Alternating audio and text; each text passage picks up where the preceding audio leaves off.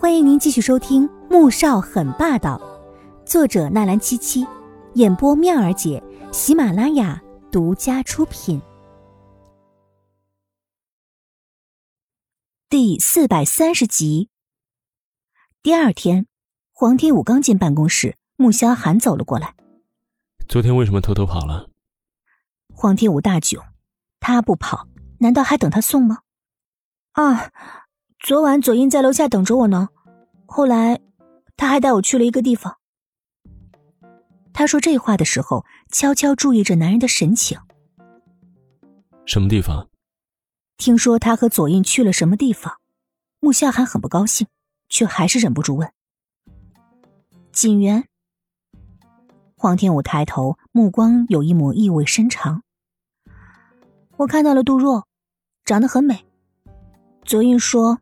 你几年前帮杜家解决了一些麻烦，之后便包养了杜若。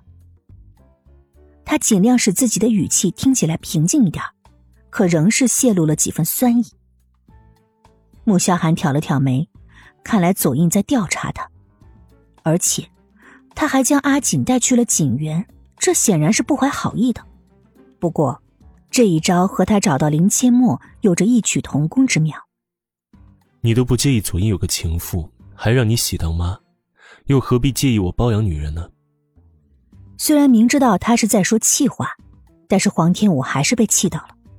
哼，也是，又不是左印包养的，关我什么事儿？说着，他便坐下来，拿起画笔开始画稿。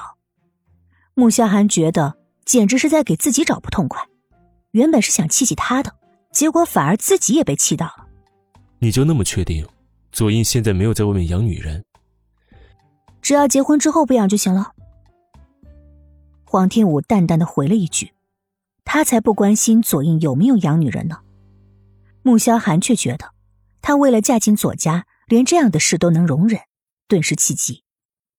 左家现在不过是个副总统，你倒是为了嫁进左家，什么委屈都能忍。话里带针，字字扎心。黄天武气得。捏紧了笔杆，愤愤的抬头瞪着他。是又怎么样？现在我是总统的女儿，嫁给左印之后会是总统的媳妇儿，有可能左印之后还会竞选总统呢。说不定有朝一日我还能成为像我母亲那样的第一夫人，哪个女人不想啊？穆萧寒气结，脸都黑了。这是你的真心话。黄天武很想冲他吼一句：“珍惜你个大头鬼！”但最后还是改了口，你说呢？哼，那祝你美梦成真。某人咬牙切齿，怒气冲冲的转身离开了。黄天武这才生气的扔掉手中的画笔。穆萧寒回了办公室，拿出手机打给了易灵，安排下去，我要竞选下一轮的东州州长。易灵看了眼手机，确实是大 boss 的电话。随即一脸见了鬼的表情，震惊的说：“boss，你刚才说什么？”穆萧寒再次沉了声音，重复了一遍：“我要竞选下一轮的东州州长。”易林这才确定自己没有做梦。可是，boss 竟然要从政，这是哪出错了吗？该不会是 boss 夫人又说了刺激到他的话了吧？不得不说，易林真像。黄天武当然不知道穆萧寒决定从政，并且起了要当总统的心思，全是因为他的一句气话。此时他心里很生气，刚才穆萧寒那句祝他梦想成真的话是什么意思吗？打算成全他和左印？这一整天的黄天武都很不高兴，以至于助理小张看到之后也是小心翼翼的，只怕出错。唐纳森在楼下看到了黄天武的设计稿。和小张做出来的样板之后，很是欣赏。原先他对这个师妹是存了几分不满的，认为她靠着脸蛋诱惑了穆萧寒，才能在没有资历的情况之下一步进到公司，变成了首席设计师。但现在看到他的作品，又在前两天和 D.K 通过电话之后了解过他的人品，才有所改观。中午下班前，唐纳森破天荒的上了顶层，小师妹。走吧，师哥请你吃饭呢。黄天武将手上的剪刀往旁边一丢，挑眉看向了唐纳森。第一次见面的时候，你怎么没叫我小师妹啊？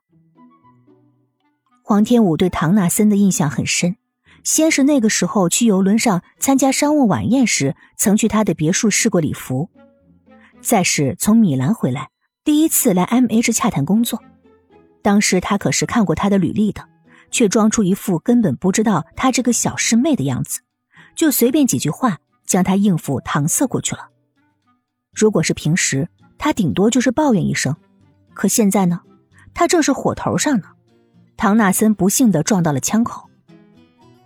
他摸了摸鼻子，D K 不是说小师妹温柔可爱的吗？难道他们说的不是同一个人？小师妹，你也要谅解我呀，身居要职，岂能徇私呢？现在你的能力得到了认可，那我就不用顾及这些了呀。他笑了笑，走过去拿起桌上的图纸看了一点顿时眼前一亮。那你这意思是，要是我的能力得不到认可，你就当没有我这个小师妹了吗？看来我得打电话告诉师傅一声，你这个徒弟啊，在质疑他的眼光。黄天武心情不好，索性抓着他话里的错处不肯放手。新的免费书《凤临天下女商》，同样免费，同样好听，剧情超爽，而且已经很肥喽，可以开始宰喽！点击蜜儿姐头像订阅收听《凤临天下女商》。